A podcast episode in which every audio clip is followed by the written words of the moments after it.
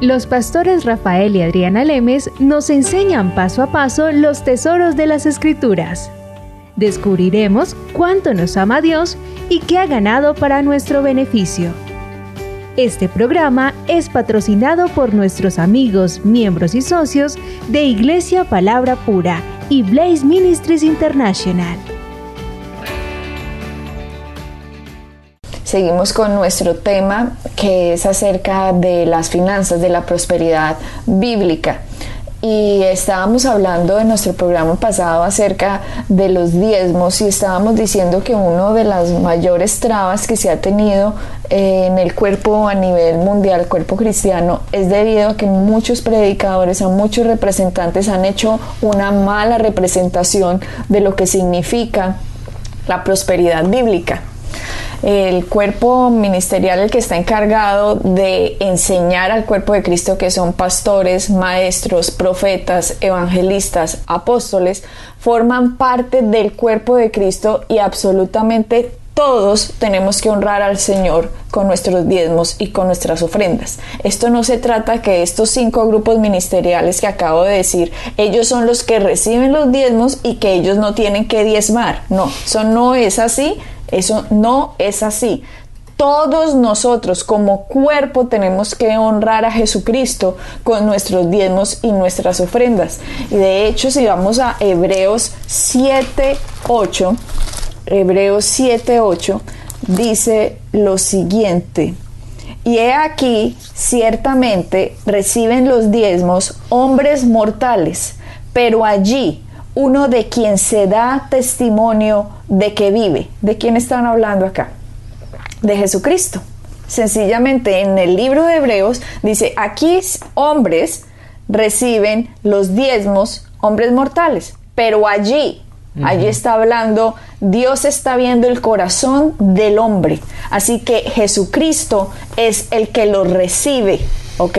El corazón, la intención del hombre. Para las personas que dicen, no, es que el diezmo es de la ley, entonces, ¿por qué Hebreos dice que los diezmos los reciben hombres mortales y que allí hay otro que lo recibe que es Jesucristo? Y también para los que dicen, no, es que el diezmo es de la ley, entonces vamos a Mateo 23, 23, que es lo que dice Cristo también cuando estaba haciendo una reprensión a unos religiosos. Mateo 23, 23. Mateo 23, 23. Dice, hay de vosotros, escribas y fariseos hipócritas, porque diezmáis la menta, el neldo, el comino, y dejad lo más importante de la ley, que la justicia, la misericordia y la fe. Esto era necesario de hacer sin dejar de hacer aquello. Ojo, o sea, aquí está hablando Jesucristo, la cabeza de la iglesia, él mismo está diciendo esto y este Mateo 23, 23 también lo encuentran en Lucas 11, 42 que Cristo está diciendo, vea, la misericordia, la fe, el amor, todo esto es muy importante, pero lo otro, que son los diezmos, no se tiene que dejar de hacer. exactamente. Y vuelvo y le repito, todo el grupo ministerial, maestros, apóstoles, evangelistas, pastores, eh, profetas, también tenemos que vivir por los mismos principios que le enseñamos a una congregación o que le enseñamos a la gente o que le enseñamos en una conferencia. Yo no le puedo decir a la gente que tengo enfrente mío, diezmen y traigan las ofrendas y hagan esto, y yo no. No, yo tengo que vivir exactamente, creer lo mismo, aplicar lo mismo para recibir los mismos beneficios. Exactamente. Entonces, esto había que aclararlo, Rafael, para que la gente entienda que los diezmos son de Jesucristo, pero aquí simplemente hay entidades que lo reciben y lo reciben con qué propósito? con el propósito de hacer famoso el nombre de Cristo. Es muy diferente que a mí alguien o que a ti alguien te llegue y te diga, Rafael, le regalo este apartamento. Porque es que usted me ha bendecido espiritualmente y yo quiero honrarlo a usted. ¿Cierto? Claro, eso sería completamente diferente. Usted porque dice, uy, gracias, Claro, ¿no? obviamente. Se recibe, se, Se recibe, el que quiera. Pero eso es diferente porque eso es algo- alguien que te está bendiciendo a ti, Ajá. ¿verdad? O alguien que te está honrando, como tú dijiste. O cuando estamos viajando, hay gente muchas veces que, no, que nos da, que nos bendice a nosotros, pero no dice esto para su ministerio. Y en el momento que esa persona dice esto para su ministerio, ese dinero no es mío. Ese dinero le pertenece a Blaze. Ahora, si una persona me dice, Rafael, te quiero bendecir y aquí tienes 100, 100 dólares o 1000 dólares, lo que sea. Bueno, pues muchas gracias. Eso es un dinero que yo recibo, pero también tengo que documentarlo. ¿Por qué? Porque tengo que responderle también al gobierno. Eso no es un dinero que, no, que, que me lo pongo en el bolsillo y no existe. No, yo tengo que también, porque te acuerdas, la, la escritura también dice de darle a César lo que es de César, ¿verdad? A Entonces, Dios. a Dios lo que es de Dios. Entonces, mientras que funcionemos en, en- en- en la tierra, hay leyes en las cuales tenemos que seguir. Y Dios quiere que tú también sigas las leyes de la tierra, por eso las leyes están aquí. Entonces, pero la diferencia está que cuando la- una persona dice, no, yo te quiero bendecir a ti, bueno, perfecto, muchas gracias, te lo, lo recibo y, y- voy a orar por ti, te voy a bendecir todo se eso. recibe, no hay presión. No hay- pero, pero cuando una persona te me dice a mí, esto es para tu ministerio, ese momento, ese dinero, aunque está en mi posición, no es mío. Ese dinero le pertenece a Blaze Ministries. Ese no es un dinero que yo recibo y entonces me voy a ir a comer una hamburguesa o me voy a llevar a mi esposa. No, ese dinero, eso sería robar. ¿Por qué? Porque el dinero, alguien me dijo, esto es para el ministerio de Blaze. En el momento en que yo empiezo a utilizar ese dinero a otra, en otra cosa diferente, estoy robando algo que no es mío.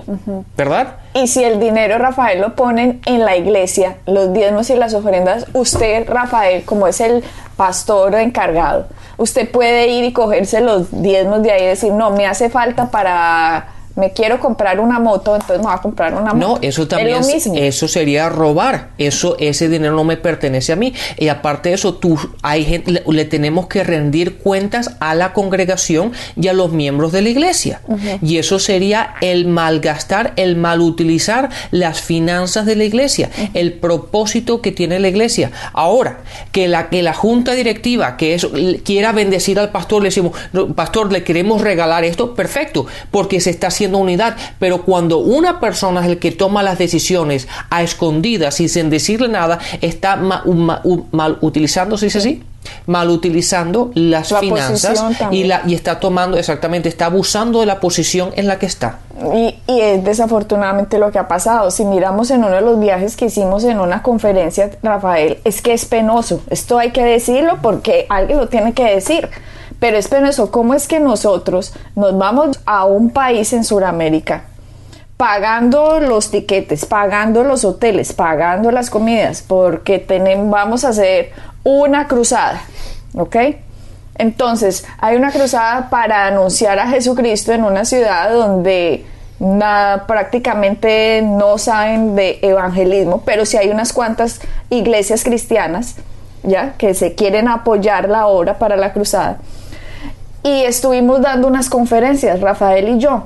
Rafael por la noche, yo por la mañana. Y lo que hicieron los pastores que es- estaban ayudando, entiendan que esto lo estaba financiando Blaze Ministries, o sea, nosotros no nos pagaron absolutamente nada y venga, ¿cuánto cobran? No, nosotros no cobramos. Nosotros no le cobramos a la gente, eh, me tiene que dar 5 mil dólares más honorarios, más hoteles, más... No, no, no, no. Nosotros hacemos esto es de corazón, porque queremos servir a Jesús. Lo hacemos por fe. Nosotros dependemos de Dios. Dios es nuestra fuente. Entonces Dios nos llega, nos hace llegar las finanzas de cualquier manera. Lo que nosotros no hacemos es cobrarle a la gente, decirle esto es lo que yo cobro. No, mi fuente es Dios. Ahora la gente tiene que hacer lo que es correcto, ¿verdad? La gente tiene que Y esto, y esto es lo que te iba a decir lo que pasó en esta, en esta ciudad. Entonces, después de que hicimos las conferencias, después de que somos nosotros los que estamos invirtiendo este dinero, pues lo que hace la gente es, vamos a recoger una ofrenda, ¿ok? Y la gente dio una ofrenda y en mente tenían que esa ofrenda nos la iban a dar a nosotros. ¿Y qué fue lo que hicieron esta comunidad de pastores? Fue que se cogieron la ofrenda y nos dieron la mano y muchas gracias por haber venido. Y Rafael y yo nos quedamos mirando como, O sea, no les dijimos nada porque no nos va a corresponder a nosotros, pero Dios sí lo ve. Dios eh, eh, sí lo sabe. Ellos van a tener que dar cuentas con, Dios al respecto. Exactamente, porque eso es abusar, eso no se hace. Entonces, Rafael, si está la gente debajo de este tipo de predicadores, debajo, ¿qué se puede esperar de que la gente entienda cómo funciona el sistema de Dios si no están trabajando honestamente? Honestamente, honorablemente y de corazón mucha gente. Nos pasó a nosotros, es que no me lo estoy inventando y Dios es testigo que no me lo estoy inventando. Entonces no es algo que yo haya oído o haya visto, no, esto es lo que está pasando en muchas partes. Por lo tanto, la gente tiene que tener mucho cuidado a dónde va. ¿Quién está escuchando? ¿Y cuál evangelio se está predicando? Porque un evangelio es el único evangelio es el evangelio de Jesucristo, que la gracia vino para que la fe pueda recibir el sacrificio de Jesucristo y todo tiene que dar vueltas en esa cruz. O sea, este es el Evangelio, la cruz es el Evangelio. Claro, Adriana, y vamos otra vez a los principios, a la base que estábamos hablando anteriormente. La gente tiene que entender, y de hecho yo me paso la gran, cuando yo hablo sobre finanzas y hago conferencias sobre finanzas, la gran mayoría del tiempo me la paso hablando de la integridad y de la transparencia en la cual tanto los ministros cómo los, las iglesias, las congregaciones tienen que manejar las finanzas de Dios. A la transparencia y la integridad. Cuando no hay integridad en la persona y no hay transparencia en, los, en las iglesias, en los ministerios, ahí es cuando hay problema. Nosotros tenemos que trabajar y, vivir nuestras, nuestras vidas con transparencia, que no haya duda, que la, la gente no se cuestione, oye, ¿qué están haciendo? No, todo está, está, limpio, con un corazón limpio delante de la gente, tanto como delante de Dios, como la, que las cosas se están haciendo correctamente. Así que nuestros oyentes, fíjense a dónde están yendo y no financiemos la religión. No la financien. Claro, es que Adriana, fíjate eso. Y, lo gracioso de esto es que después la gente quiere que Dios los bendiga con más, con la Cuando si no, si no estás, si tú no eres, ¿verdad? Justo con 100 dólares, y te estás, y estás robando y estás mal utilizando la finanza y estás haciendo cosas que no deberías estar haciendo, ¿verdad? Y no solamente a, nivel de ministros, te lo estoy hablando a, nivel personal. Si tú no cuidas tus propias finanzas, ¿verdad? Y, te gusta vivir en deudas y estás malgastando el dinero y no estás sembrando y no estás diezmando, ¿para qué horas para que Dios te prospere? Lo primero que tienes que hacer es arreglar tu casa. Lo primero que tienes que hacer es poner tu casa en orden, arreglar tus cosas, poner las cosas, las, las cosas en prioridades poner las cosas en los principios básicos de la palabra, que es primero elimina las deudas, empieza a ahorrar, a, dar tus diezmos y ofrendas y después una vez que tengas entonces oremos para que Dios te vaya prosperando. Pero cuando la gente vive de esa forma y digo, no es que Dios quiero que no, yo no veo la prosperidad, ¿cómo la vas a ver cuando no eres fiel con 50? ¿Cómo Dios te va a dar mil? Y que, llegamos con, que lleguemos con ese tipo de mentalidad, Rafael, antes de ser cristianos, pues vaya y venga, ese es el sistema del mundo. ¿Cierto? Así opera el planeta Tierra. Pero cuando nos convertimos a Jesucristo, nos damos cuenta que hay unos principios que empiezan a operar por lo, cuanto la, por lo cual la función de una iglesia debe ser transformarle la mente a la gente para que entienda los principios sanos de cómo una persona debe vivir. Por lo tanto, si yo llego endeudado a los pies de Cristo, pues es normal, eso así opera el mundo. Pero que yo viviendo, siendo cristiano, siga operando en el mismo sistema que operaba antes de ser cristiano, ahí hay un problema. O no me están enseñando correctamente o yo no estoy haciendo lo que me están enseñando. Una de dos. Una de dos. Así de sencillo es.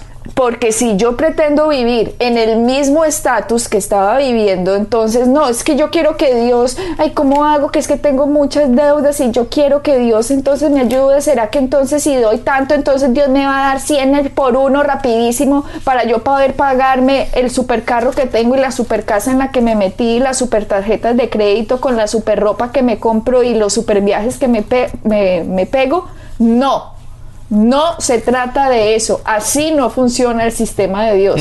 Si está endeudado, entonces uno simplemente se sale de la casa gigante en la que está y se va a una pequeña. Se sale del carro que está y empieza a coger bucecito, taxi, si es que así se lo permite la ciudad donde vive.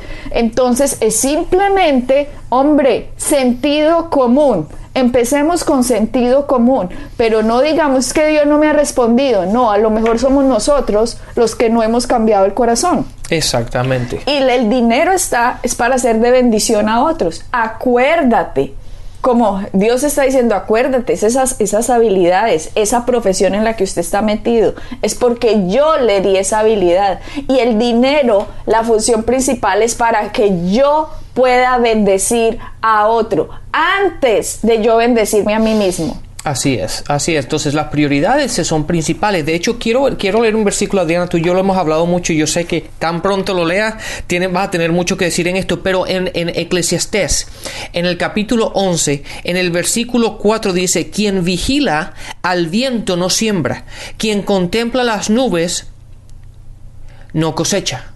¿A qué, ¿A qué, se refiere con eso? ¿Tú te acuerdas? Estamos hablando del de el, que, el que vigila el viento, ¿verdad? Siempre, siempre vamos a tener una excusa por el cual no hacer lo que, lo que, lo que debemos hacer. El viento en este caso significa, se refiere a las circunstancias, a, lo que te pasa en el día a día. ¿verdad? Y uno sabe por qué la gente, Adriana, eh, eh, vayamos otra vez a los principios otra vez. La gente, ¿por qué te dice que no puede diezmar? La gente no es que no pueda, sino es que no quiera, porque yo te garantizo que la noche anterior o la semana se fueron a cenar a un restaurante y se compraron una, una blusa o un pantalón. Cuando es hora de comprarte lo que quieres, siempre tienes el dinero. Rafael, simplemente eso pasa porque hay un problema de mentalidad, hay un problema de corazón en la gente. Y si la persona está llegando a una iglesia y en la iglesia le dicen Dios le va a dar todo lo que quiera, pero no le enseñan, no señor, Dios a usted no le va a dar todo lo que quiera si usted pretende vivir con la codicia del corazón que tiene. No, vamos a empezar poco a poco, porque el principio dice, el que es fiel en lo poco, también, exactamente sobre lo mucho a ser puesto. Entonces yo tengo que ser probado. La palabra tiene que probarme a mí. No yo probar la palabra, sino que yo soy probado por la palabra si yo cumplo las condiciones de ser un buen eh, administrador de lo que Dios ha puesto en mis manos. Exactamente, exactamente. Entonces, cuando a mí me están enseñando así, Rafael, una iglesia, ¿cierto? Me están transformando la mente, porque lo que el mundo a mí me vendió antes es tenga lo que quiera, cuando quiera, al precio que sea. Si, ah, eso lo desean sus ojitos, cómpreselo. Ya miraremos a ver cómo se lo paga. Entonces, si yo llego con esa mentalidad al campo cristiano y sigo con la misma mentalidad y creo que Dios a mí me va a dar todos mis gusticos y de malas porque primero yo, segundo yo, tercero yo, está equivocado está equivocado. Y si eso es lo que le están fomentando los predicadores, sin enseñarle a usted que tenemos que cambiar el corazón, entonces los predicadores no le están diciendo la verdad. Porque el predicador no le puede decir a usted, a ver, yo creo que aquí tienen que traer tanto de ofrenda y el Señor les va a dar en 15 días el ciento por uno. No es así el reino de Dios no funciona así. Claro, porque si yo llego y yo escucho un predicador que me está diciendo eso, ¿cierto? Entonces yo digo, ah, listo, esto es como, mejor dicho, negocio del año. No, Dios quiere que arreglemos nuestro corazón primero que entendamos quiénes somos en Cristo y para qué estamos puestos nosotros en el cuerpo de Cristo. Dios sí nos quiere bendecir con la finalidad de que nosotros seamos bendición. Recuerden que Abraham les dijo eso Dios, serás de bendición Abraham. Entonces, si yo pienso que Dios me quiere bendecir para que yo establezca mi reino, tengo un problema de corazón, por lo tanto, esa plática que estoy dando con esas motivaciones no van a producir porque no estoy dando en fe, estoy dando en codicia, estoy dando con base a una mentira porque a mí nadie me puede decir siempre hoy y mañana le va a dar Dios el ciento por uno. Sí, es que eso no, no, está en la Biblia. Sí, no hay ningún... Hay, los principios funcionan. Pero no así. No así exactamente, tenemos que seguir los principios. Lo que pasa, lo que pasa en esos casos que la gente abusa, ¿verdad? De, ah, de esos momentos de, de que la, ah, ¿cómo lo puedo decir para que no se malentienda, Adriana? La gente utiliza esos momentos, ¿verdad? En que la gente está entusiasmada y motivada y básicamente los maneja. Manipulación. Manipulación. Entonces, eh, y eso está mal, porque los principios bíblicos dicen que tú tienes que sembrar y vas a cosechar. Si, si, date cuenta de esto, si decimos que si tú siembras hoy vas a, vas a, cosechar, a cosechar en tres, en tres días, no necesitamos fe. ¿Verdad? Sino simplemente nos sentamos a esperar a que llegue el tercer día y aquí está. Pero ni no, paciencia. ni paciencia tampoco. ¿Por qué? Porque sabemos que en cierto de tiempo vamos a recibir la cosecha, pero así no funciona el reino de Dios. Y Jesús habla de eso, como lo hemos dicho anterior. Pablo habla de eso en las cartas, en las cartas a las iglesias. No, es no hay que manipular a la gente, hay que decirle a la gente lo que es y cómo es y es la verdad lo que dice en la palabra, sin añadir y sin quitar. Sí, porque si yo manipulo, Rafael, pues obviamente me puede entrar mucho dinero a mí, porque si yo empiezo a manipular a la gente diciéndole, el Señor me dijo uh -huh. que si usted da aquí los ahorros que tiene en este momento, Dios te está hablando, en 15 días el Señor te va a responder con el 100 por uno. Si yo empiezo a decir eso, la gente que no tiene conocimiento de la palabra es fácilmente manipulable por ese tipo de información que está escuchando. Y dicen, ay, sí, yo tengo ahorros, yo les voy a dar a ver qué va a pasar y tales. Pero cuando eso lo hacen, o sea, a mí me da Hombre, la gente que está haciendo eso debería tener temor de Dios de que va a estar delante de él dando cuentas porque está utilizando los principios para el beneficio propio y no para el beneficio del reino de Dios. Pues Adriana, ahora que estás hablando de esto, yo quería hablar de esto un poquito más adelante, pero lo voy a decir y después ya seguramente lo hablaremos con más detalle. Pero primero que nada, cuando gente dice eso, a mí nadie me obliga a dar. Yo doy porque está en mi corazón de dar para empezar por ahí, porque la palabra dice que tú das lo que tú te propongas en tu corazón. Ahora, por otra, por otra parte, eso lo, encont lo, lo encontramos en Corintios, de, uh, de, Pablo le dice, uh, explicando sobre, sobre um, el dar, dice, uno da lo que uno se proponga en tu, lo que tú te propones en tu corazón. Ahora, por otras partes, por otro aspecto, a mí antes de yo dar ofrendas, en este caso, ¿por qué? Porque si yo doy diezmo, yo sé dónde estoy, ¿verdad? En la iglesia donde estoy, pero estamos hablando de ofrendas en este caso, cuando tú, cuando tú siembra, estás sembrando, la palabra habla que la siembra, la siembra es como una semilla, ¿verdad? Que tiene que estar sembrada en buena tierra. Y lo que, lo que, lo que uno busca, ¿verdad? De la misma manera que un sembrador, él busca la cosecha. Él no simplemente siembra por sembrar. La persona que es el que va y trabaja en el campo, ¿verdad? Y arregla la tierra, cuando es tiempo de sembrar, él no lo hace y después se va de vacaciones. No, él siembra y cuida su semilla. ¿Por qué? Por lo que lo que él está buscando es cosecha. De la misma manera funciona el reino de Dios. Cuando yo siembro, yo quiero asegurarme que mi semilla vaya en buena tierra. Y yo lo primero que hago es, yo analizo el ministerio donde estoy sembrando. ¿Qué está produciendo? En dónde, en qué se, qué se, está financiando, qué programas tienen, cuánta gente se está salvando, qué tipo de enseñanza tiene. ¿Por qué? Porque es mi responsabilidad el saber dónde yo estoy sembrando, qué se está haciendo con las finanzas, qué se están haciendo con mis semillas. Y basado en eso, entonces yo decido ¿Voy a sembrar o no voy a sembrar? Porque si yo no veo que la tierra esté produciendo, ¿para qué voy a sembrar ahí? Uh -huh. Si lo que yo, la razón, la, la, razón primordial, primordial por la cual yo estoy sembrando es para recoger una, una, una cosecha. Uh -huh. Así es sencillo. Entonces es importante que la gente vea dónde está sembrando ese ministerio, esa persona, esa iglesia, lo que sea, está produciendo, qué frutos hay o qué frutos están saliendo de ese ministerio. Y qué evangelio se está predicando. Porque si miramos en Gálatas, Gálatas le dice Pablo a una iglesia en la religión, en la región de Galacia, en Gálatas. Eh, creo que si me ayudas a buscar ahí en tu Biblia ¿A qué el versículo? primero, primer capítulo. el primer capítulo, versículo 6. Dice Pablo, a una iglesia, estoy maravillado de que tan pronto os hayáis alejado del que os llamó por la gracia de Cristo para seguir un evangelio diferente. Miren que el evangelio de Cristo es el Evangelio.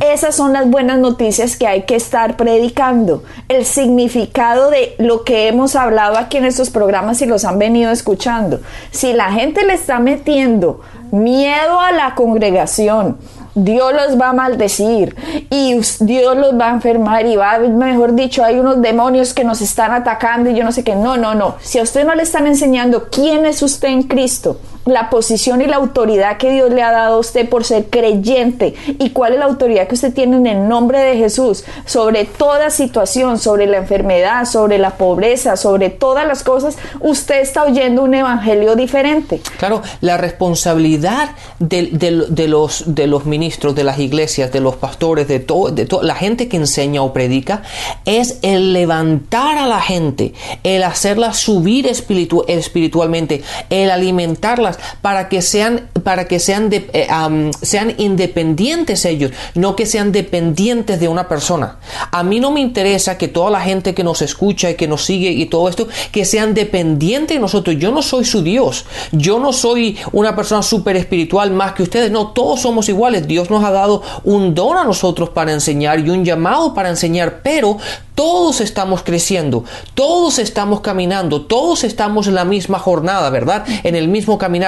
Entonces nos necesitamos unos, unos a otros para qué? Para edificarnos, para alimentarnos, ¿verdad? Entonces la gente tiene que entender que nosotros no podemos, el, predicador o el pastor o lo que sea, no es nuestro Dios. Él simplemente es una herramienta que Dios utiliza para traernos la palabra. Y lo que Él tiene que hacer es edificarnos para que Él nos lleve a Cristo. Eso es lo que tiene que hacer. Yo he estado hasta en iglesias que dicen, si se va de esta iglesia, Dios lo va a maldecir. Es que yo he estado en sitios así, o sea, es un evangelio que nada que ver. Eso no es así. El evangelio es Cristo y usted tiene que eh, financiar el Evangelio de Cristo. No financie más la religión porque el que se está haciendo daño es usted. Exactamente. Entonces, Adrián, sigamos con esto porque este tema está súper bueno. Y va para largo. Pero hay mucho que hablar y, ya es muy importante. ¿Por qué? Porque es lo principal. Jesús habló de este tema de finanzas más que de ningún otro tema en, el Evangelio, en los Evangelios. Entonces, sigamos aprendiendo y sigamos discerniendo la, la palabra. Así que hasta la próxima y sigamos adelante porque Cristo es nuestra respuesta. Bendiciones. Pueden bajar nuestras enseñanzas en www.iglesiapalabracura.com y visitarnos en nuestra sede en la calle 21326.